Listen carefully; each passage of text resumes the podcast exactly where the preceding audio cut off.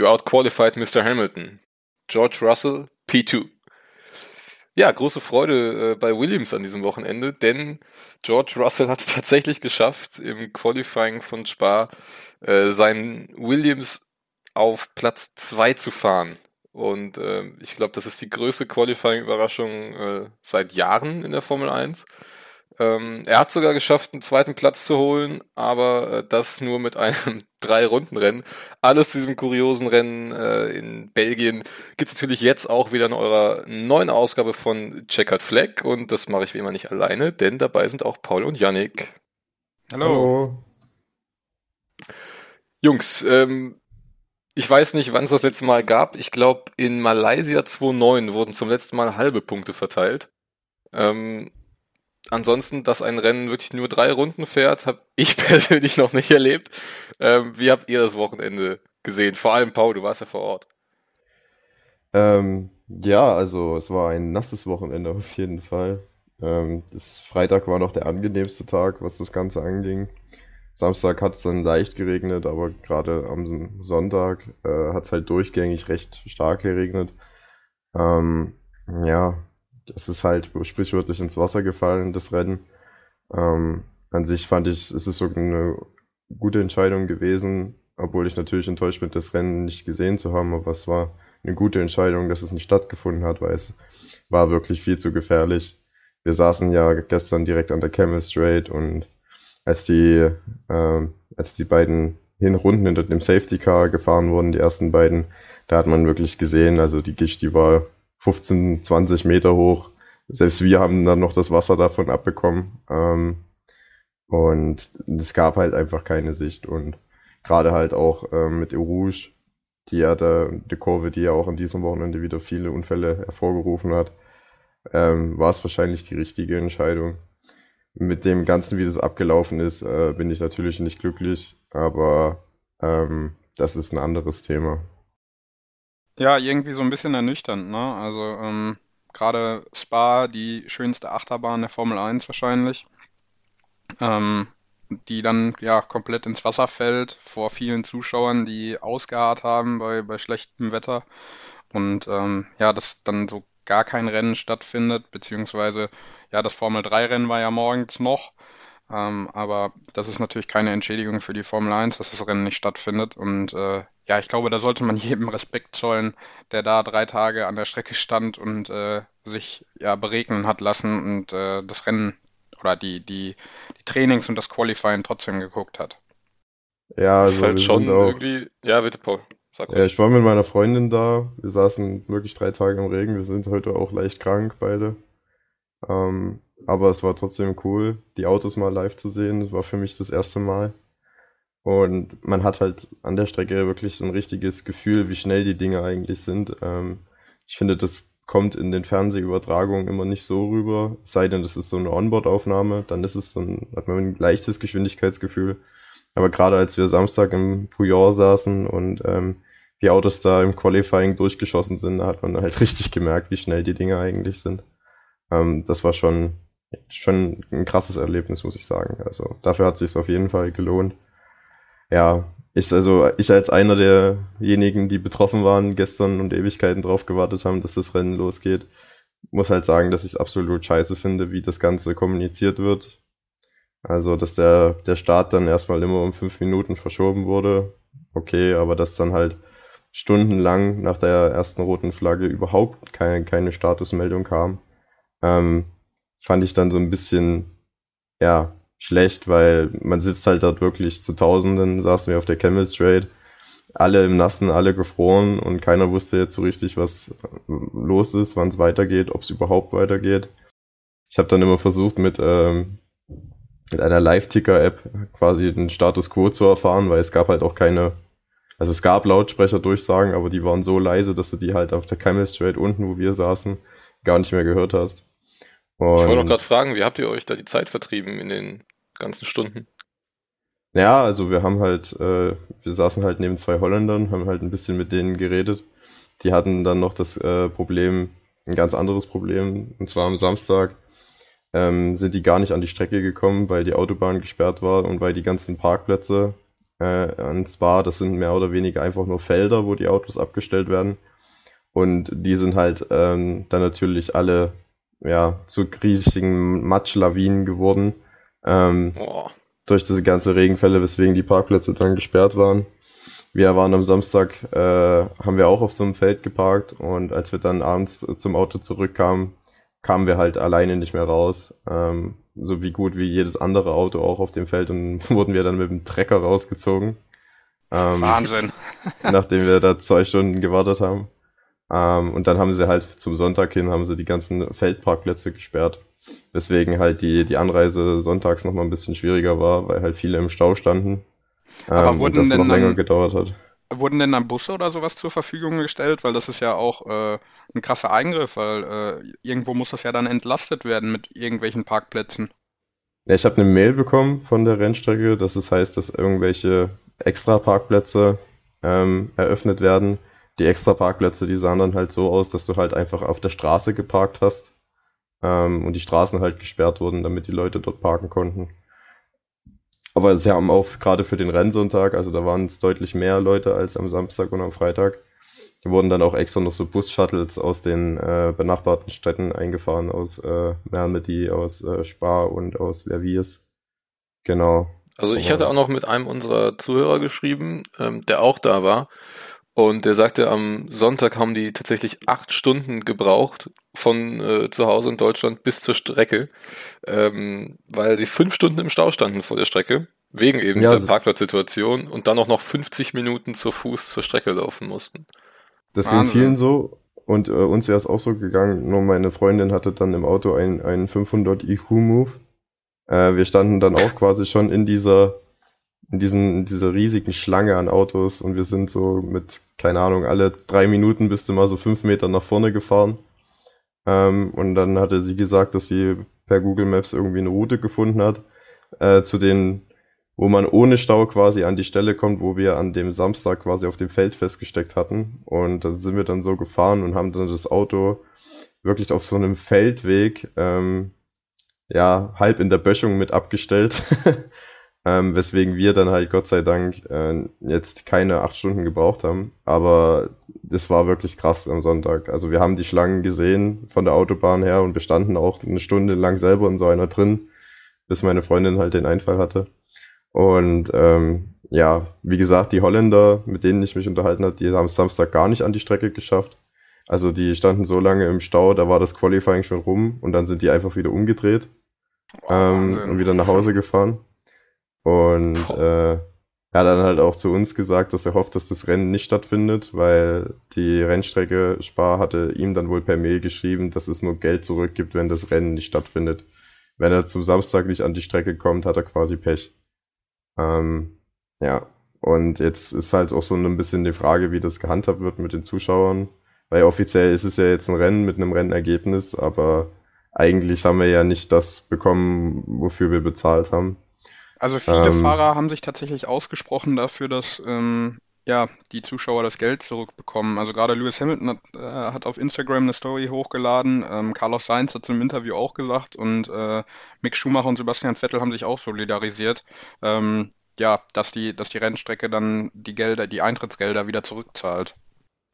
Ja, ja. aber also wenn wir mal ehrlich sind, ne, wie hoch ist die Wahrscheinlichkeit, dass das wirklich passiert? Ja. Punkt eins, Spar ist äh, auch nicht äh, direkt in einem, in einem Münzbad geboren worden. Ja, also die brauchen das Geld aus den Eintrittsgeldern. Und ähm, genau deswegen wurden ja diese drei Runden gefahren mit dem Ergebnis, damit ja, man sich eben genau dahingehend absichern kann. Ich glaube, da, ja. da wird auch interessant zu sehen sein, ob ähm, die Formel 1 da irgendwie in Richtung Spa zugeht. Denn wenn die ähm, ja ein bisschen von dem Startgeld zurückzahlen oder sowas, dann eröffnet Spa ja auch wieder ganz neue Möglichkeiten, das dann vielleicht an die Zuschauer zurückzugeben. Also da muss ich ehrlich sagen, so wie ich Liberty Media oder die Formel 1 momentan einschätze, da wird es keinen Pfennig zurückgeben an die ja, Strecke. Ja, das stimmt natürlich. Wir wollen trotzdem ein bisschen, ähm, zumindest mal über das Qualifying sprechen.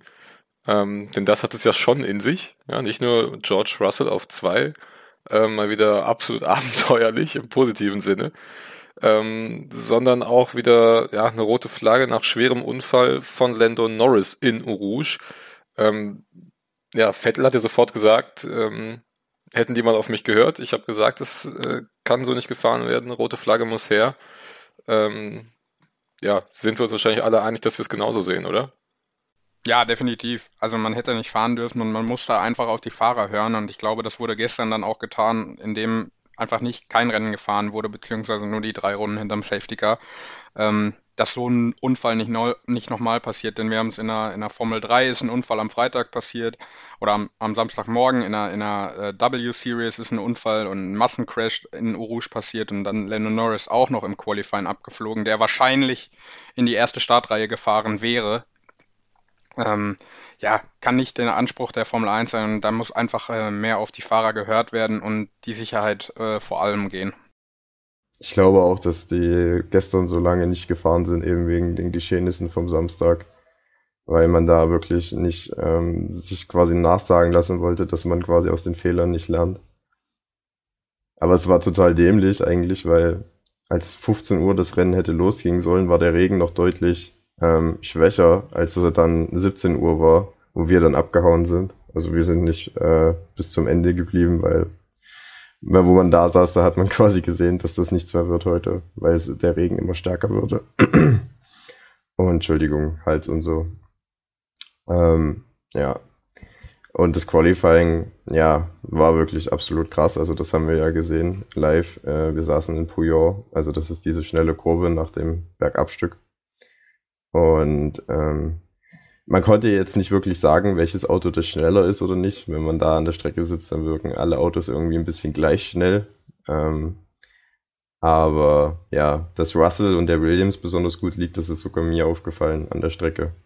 Und ähm, Latifi hat es ja auch gezeigt mit seinem besten Qualifying-Ergebnis mit P11. Ähm, also bei Williams scheint es jetzt gut zu laufen und jetzt mit dem Abbruch ähm, nach dem Rennen und den halben Punkten haben sie ja nochmal ähm, 10 Punkte geholt wie in Ungarn und sind jetzt bei 20 Punkten und haben damit eigentlich P8 in der Konstrukteurs-WM sicher. Russell feiert sein erstes Podium in Williams. Wer hätte das äh, gedacht ähm, im Vorfeld dieses Renns? Und ja, das ist so ein bisschen für mich diese Fairy Tale Story, dass ich sagen kann, ja, ich war dabei, als Russell im äh, Williams, die in dieser Schrottkarre eigentlich Zweiter geworden ist. Ja, und ich meine, man muss sich, glaube ich, auch generell ein bisschen schön reden. Ne? Also ist zwar einerseits doof, aber andererseits, ähm, ihr wart bei einem Rennen dabei, also du und deine Freundin, das halt auf jeden Fall in die Geschichte der Formel 1 eingeht. Ne? Das ähm, stimmt, ja. Ist jetzt vielleicht nicht der, allerschönste Preis, aber wenigstens etwas, wenn man so will. Ähm, nichtsdestotrotz, äh, ja, irgendwie, es wäre auch wieder so typisch Russell und Williams gewesen, wenn er das Ding im Qualifying auf Platz zwei fährt und dann findet das Rennen nicht statt und es werden gar keine Punkte vergeben. Ja, das wäre, das hätte noch zu seinem Fluch gepasst, wenn er, äh, wenn er in Ungarn keine Punkte geholt hätte. Ja, definitiv. Ja. Das wäre das wär so Russell-typisch gewesen. Also, wie viel Pech kann ein, ein Mann haben? George Russell. Ist, Vielleicht hat er also, so ein bisschen seinen Fluch gebrochen mit Ungarn. So die ja. ersten Punkte und jetzt ist es, äh, läuft's besser. Und er hat vielleicht auch mal Glück. Hoffen wir es für ihn. Also, ich meine, noch mehr kannst du ja nicht zeigen, dass du ins Mercedes-Cockpit gehörst, oder? Ja, das Ding ist safe. Also, gerade auch mit der Performance von Bottas am Wochenende im Qualifying wieder nur Achter geworden. Ähm, und dann fährt Russell halt äh, auch noch vor Hamilton in den Williams äh, nach Spa. Also, wenn Mercedes äh, den Russell nicht befördert, dann ganz ehrlich, dann, dann sollte man die Intelligenzfrage bei allen Beteiligten dort stellen. Es ist ja auch schon eine Entscheidung gefallen, hat ähm, ähm, ja. Toto Wolf am, am Mikro von Sky erklärt, dass eine Entscheidung gefallen ist, sie aber jetzt nur noch auf den richtigen Moment warten, um es mitzuteilen. Und ich, also, er hatte ein Schmunzeln im Gesicht, als, als der ähm, Name George Russell fiel. Also ich glaube, da äh, können wir uns bald freuen, den George im Silberfall beziehungsweise im schwarzen Silberfall zu sehen. Ja, ich will jetzt auch nicht zu viel da rein interpretieren, aber ähm, also Russell und der Mercedes-Account auf Twitter, die, die spielen sich immer so dermaßen die Bälle hin und her und ähm, ja, bei, bei Bottas sieht man es jetzt nicht. Wie gesagt, das, das muss nichts heißen, aber es würde mich auch schon sehr, sehr wundern, wenn, ähm, ja, wenn jetzt dann nächstes Jahr doch nochmal Bottas im Mercedes bleibt. Aber ähm, dann können wir auch darüber mal so ein bisschen ähm, spekulieren vielleicht. Ne? Also wir können jetzt über das Rennen nicht allzu viel erzählen, aber es gibt natürlich noch Neuigkeiten neben der Strecke, ähm, wie dann eben beispielsweise das Fahrerkarussell. Also wir haben Perez, der bei Red Bull verlängert hat um ein Jahr. Wir haben Fernando Alonso bei Alpine, der auch noch ein Jahr bleibt. Also ähm, die beiden Rennställe sind schon mal voll. Ähm, wenn Bottas nicht bei Mercedes bleibt, dann sieht es ja momentan so aus, dass die Alternativen wohl entweder Alfa Romeo oder Williams sein werden, ne? Wobei ja. bei Williams wird schon ähm, äh, Nick de Vries gehandelt als mhm. ganz heißer Kandidat. Also ich persönlich glaube ja, dass Bottas zu Alfa Romeo gehen wird und dort Kimi ersetzen wird und dass de Vries äh, neben Latifi bei Williams fahren wird.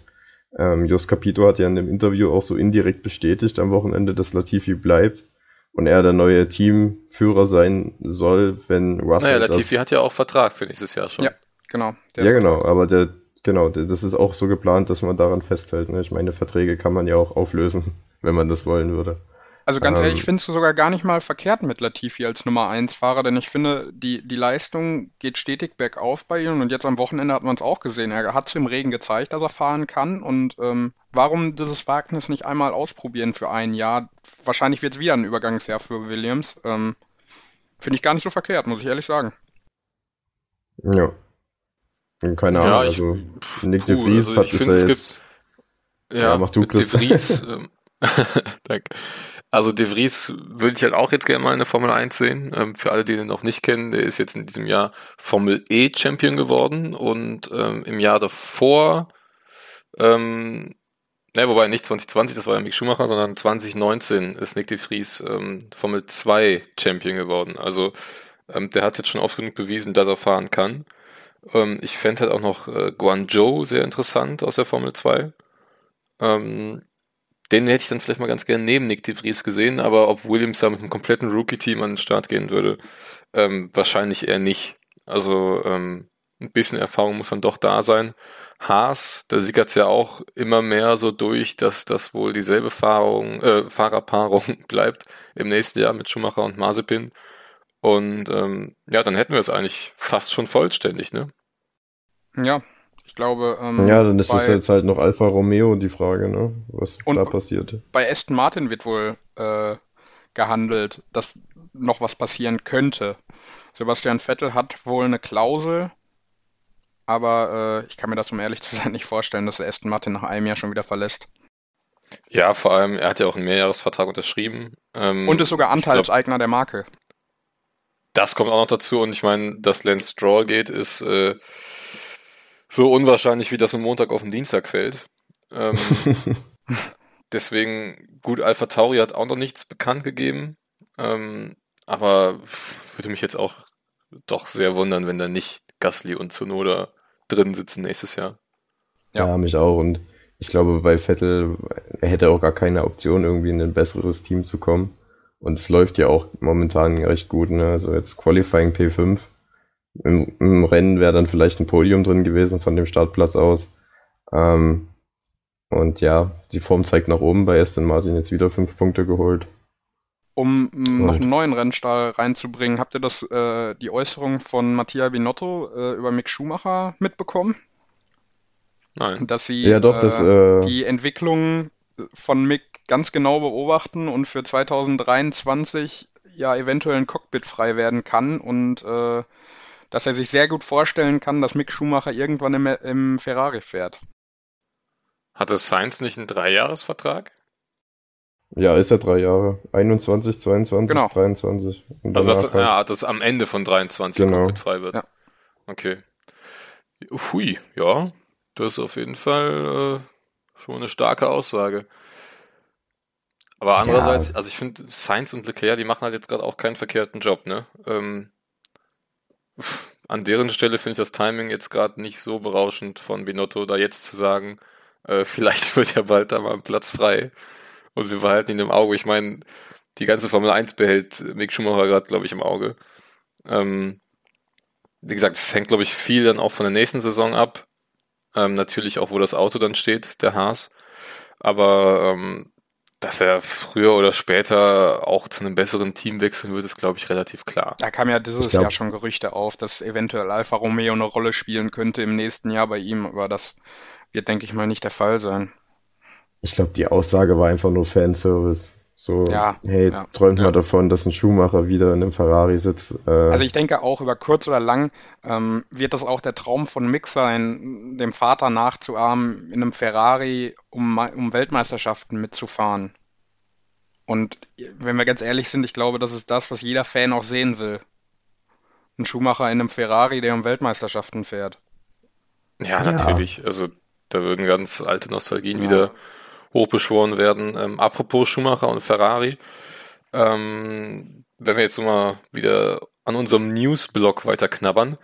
Äh, am 15. September kommt eine große Schumacher-Doku auf Netflix raus, die auch von Mick Schumacher ähm, noch selbst ja, beworben wird. Also ist auch alles mit der Familie äh, nicht nur abgesprochen, sondern die nehmen da wohl auch richtig teil. Und ähm, das so als, als kleiner äh, ja, Filmhinweis. Ich glaube, das wird äh, sehr emotional. Ja, und äh, die beiden Schumacher haben ja auch Werbung gemacht. Ne? Also Mick hat an diesem Wochenende über diese Doku gesprochen, als auch Ralf Schumacher, ähm, die sich beide sehr auf diese Doku freuen. Hm. Also ich glaube, da kann man schon was erwarten und vielleicht nochmal Einblicke kriegen, wie es wie es aussieht bei Michael. Das glaube ich nicht. Dass da ich wollte gerade sagen, ich glaube, für den aktuellen Zustand da würde ich ein bisschen dran zweifeln, ob die da was zu zeigen.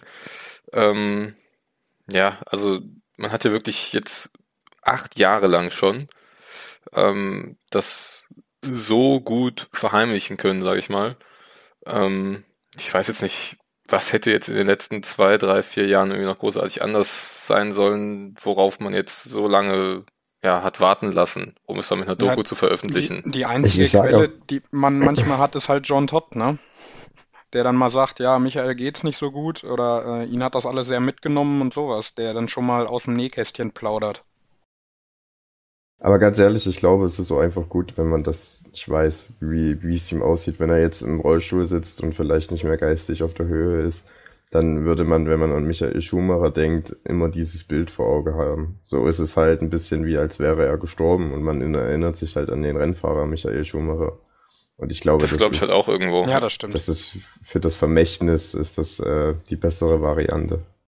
Vermutlich ja. Ich hatte mal ähm, von einer Aussage gelesen, dass da ein Pfarrer irgendwie ins Hause Schumacher eingeladen wurde und der hatte eben danach erzählt, ähm, Michael würde spüren, wenn Besuch da ist.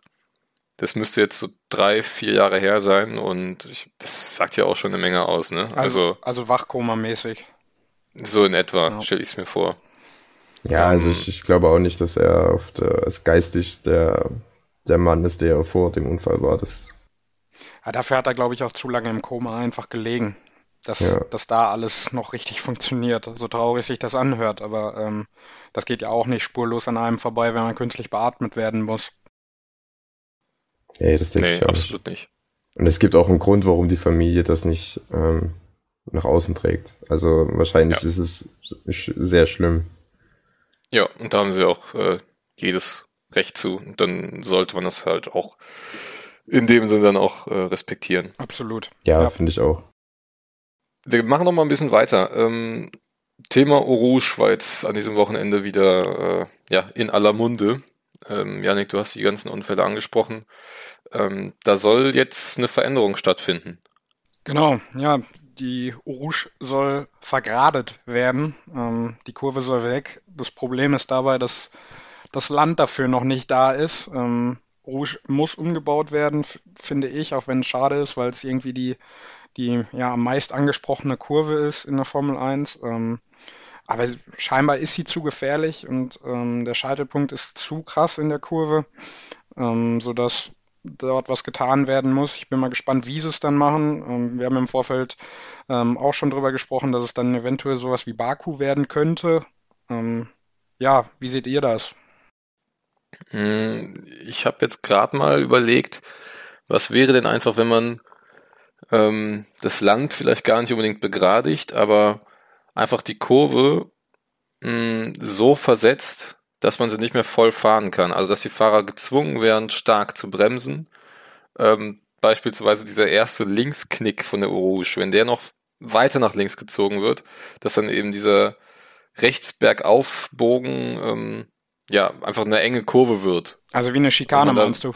Genau, wie so eine Bergauf-Schikane irgendwie, ähm, wo man halt definitiv nicht voll durchfahren kann. Die Fahrer gezwungen werden, vom Gas zu gehen. Ähm, die Auslaufzone könnte ja dann sogar noch bestehen bleiben, aber man wüsste eben, dass die Autos abbremsen müssen. Ähm, Machbarkeit weiß ich jetzt gerade noch gar nicht, weil diese Idee ist erst vor zwei Minuten in meinem Kopf gereift, aber ähm, das war jetzt mal so eine spontane Idee. Ja, also keine Ahnung, ich habe da so ein bisschen gemischte Gefühle, weil man muss ja auch sagen, Rouge hat ja auch viele Jahre lang funktioniert. Ähm, und es ist halt wahrscheinlich die bekannteste Kurve in der Formel 1 und wahrscheinlich auch für die Fahrer ähm, ein richtiger Adrenalinkick. Und wir wollen ja auch ein bisschen, ich sag mal, ein bisschen Nervenkitzel erleben als Fans. Ähm, wenn jetzt natürlich da regelmäßigen Abständen heftige Unfälle passieren oder wie an John Hubert 2019 auch jemand stirbt, dann ist es vielleicht ja doch notwendig, ähm, Veränderungen vorzunehmen. Aber ich glaube, man muss sich das sehr gut überlegen, was man wie macht, um halt dafür nicht dafür zu sorgen, dass irgendwie diese Faszination ähm, für die Rennstrecke Spar ähm, mit der Kurve Rouge verloren geht, weil ich glaube, das ist halt Formel 1 DNA, die Kurve und da irgendwie was zu verändern, das muss äh, ganz vorsichtig geschehen. Ja, aber man darf halt nicht die Sicherheit vernachlässigen. Ja? Also ähm, ja, das irgendwann sind dann vielleicht schon noch ein paar Unfälle zu viel, die da in der Kurve passieren. Klar, ich bin da ganz bei dir, dass die Kurve äh, auf jeden Fall zur Formel 1 dazugehört. Aber ähm, ja, also, weißt du, auch Tamborello in San Marino, beziehungsweise Imola, ähm, wurde ja auch verändert, nachdem Senna gestorben ist. Hat man dann auch so eine extra Schikane eingebaut. Ähm, also letztendlich, ich glaube, ich nehme lieber eine veränderte Kurve als ähm, das Risiko, dass da Fahrer sterben könnten. Definitiv. Ja, definitiv. Vielleicht kann man auch ähm, die Kurve so hingehend entschärfen, dass selbst wenn was passiert, keine Ahnung, die Auslaufzonen vielleicht verdreifacht werden, damit die Autos halt nicht äh, mit hohen Geschwindigkeiten in die Wand krachen oder keine Ahnung. Ähm, vielleicht wäre das eine Option. Ich habe ja keine Ahnung, was so für Pläne die, die Streckenbetreiber und die Formel 1 hat und was überhaupt auch im Rahmen der finanziellen und machbaren Möglichkeiten liegt. Ähm, aber ja, also ich würde dazu sagen, man entfernt die Kurve und oder begradigt den Berg quasi. Ähm, ich glaube, das wäre ein, ein, Eingriff, der, boah, der nicht auf viel Gegenliebe stoßen würde bei den Fans. Trotz aller Sicherheitsbedenken, die natürlich berechtigt sind. Ja, das wird jetzt, denke ich mal, im, im Laufe des Jahres wird da, muss man da was hören aus, aus Bar und äh, da wird es dann auch Infos geben, inwieweit da was verändert wird, beziehungsweise nicht verändert wird. Aber genau, eine Entscheidung muss es ja so oder so geben. Es muss eine Entscheidung äh, vom nächsten geben. Rennen. Ja. ja. Äh, gut, dann ähm, gucken wir nochmal auf den Rennkalender in diesem Jahr, denn der wurde ein bisschen verändert. Ähm, wir haben Japan verloren, ersatzlos. Ähm, und noch ein Rennen am 21. November, für das wir noch eine Strecke suchen. Das ist das äh, Rennen 20 in der Saison. Und äh, aller Voraussicht nach wird es Katar, genauer gesagt äh, Doha. Da wird auch schon seit Jahren mit der MotoGP gefahren. Ich muss ehrlich sagen, ich habe den Streckenverlauf gerade nicht im Kopf. Ähm, müsste ich mir nochmal angucken. Aber äh, so ein Saisonfinale in Katar, Saudi-Arabien und Abu Dhabi ist natürlich für diese äh, ja, Slogans, für die die Formel 1 ja angeblich steht, äh, absolut hirnrissig, aber äh, steht auf dem anderen Blatt. Es wurde grundsätzlich ein bisschen auseinandergezogen alles. Also wir sollten ja jetzt eigentlich ähm, aus der Sommerpause heraus neun Rennen innerhalb von elf Wochen sehen. Also drei Tripleheader quasi hintereinander. Ähm, das wird es jetzt so erstmal nicht mehr geben. Äh, wir haben jetzt natürlich noch Sandford direkt vor der Tür und nächste Woche dann auch noch Monza. Dann haben wir zwei Wochen Pause bis Russland und äh, da sollte dann eigentlich der nächste Tripleheader starten, aber da wird es jetzt äh, ja ganz schön in die Länge gezogen, denn aus den äh, ja, drei Rennen in drei Wochen werden dann jetzt äh, drei Rennen in fünf Wochen. Ähm, Türkei und USA sind da die nächsten. Dann haben wir tatsächlich den Tripleheader mit USA, Mexiko, Brasilien. Ähm, dann nochmal eine Woche Pause. Dann eben, wie gesagt, das Rennen vom, womöglich in Katar. Und äh, nach Saudi-Arabien geht es dann am 12. Dezember. Das wird dann definitiv das letzte Rennen der Saison sein, äh, nach Abu Dhabi. Nicht ausgeschlossen, dass da nochmal irgendwas passiert und es da nochmal Neuigkeiten gibt.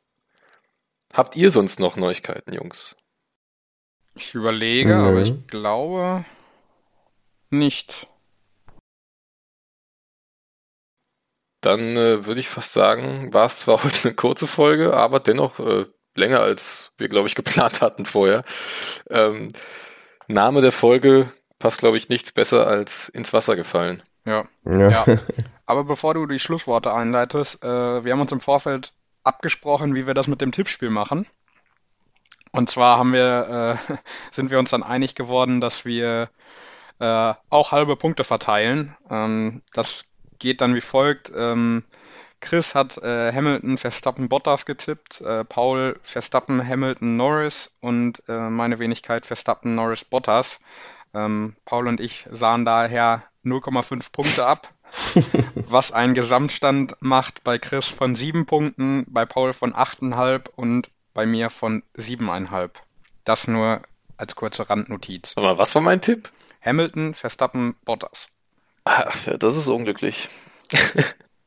Ja. Äh, ja, passiert, ne? Dann, dann hole ich eben für Sandford wieder auf. Genau, da könntest du fang dann auch, anfangen. genau, dann fange ich direkt mal an. Und zwar, äh, und jetzt kommt der, der ganz wilde Call, ähm, sehe ich Charles Leclerc auf Platz 1 in Sandford vor Max Verstappen und Carlos Sainz. Mutig. Paul, möchtest du erst Ja. oder soll ich erst? Ne, du bist als erstes dran. Ich bin ja, Ja. der Führende. Okay, ich ähm, sage, dass niemand den Partycrasher spielen wird und Max Verstappen das Rennen gewinnt. Ähm, tippe aber ähnlich wie Chris keinen Mercedes auf dem Podium, sondern einen Lando Norris auf Platz 2 und einen Carlos Sainz auf Platz 3. Also ich glaube auch, dass das ein Verstappen-Sieg wird. Ähm, ich sehe auch Ferrari stark nächstes Wochenende in Sandford, deswegen ist Leclerc bei mir auf Platz 2. Ähm, aber Hamilton ist Hamilton, deswegen kommt er auch aufs Podium, ist, ist für mich Platz 3. Und Verstappen dann Aber auf für 1. wenn, Genau, wenn eins. Verstappen das Ding gewinnt, dann kannst du Sandford aber komplett neu aufbauen. Habt ihr das gesehen? äh, in, in Sandford werden tatsächlich die Straßenschilder äh, von Geschwindigkeit 30 oder Geschwindigkeitsbegrenzung Ja. 30 in 33 geändert. Ja, Herrlich. Obwohl Verstappen war ja, hatte ja jetzt auch in Belgien ein Heimspiel. Also da waren ja fast nur Holländer und selbst die Streckendurchsagen, die wurden erst auf Holländisch durchgegeben, bevor es dann mit Französisch und Englisch weiterging. Also das war ganz witzig. Ja, ähm, das soll es dann auch schon gewesen sein für heute. Ähm, bisschen kürzer als sonst, aber dafür dann hoffentlich umso mehr zu erzählen. Nächste Woche dann, wenn äh, das Rennen in Sandford rum ist. Und dann hören wir uns nächste Woche.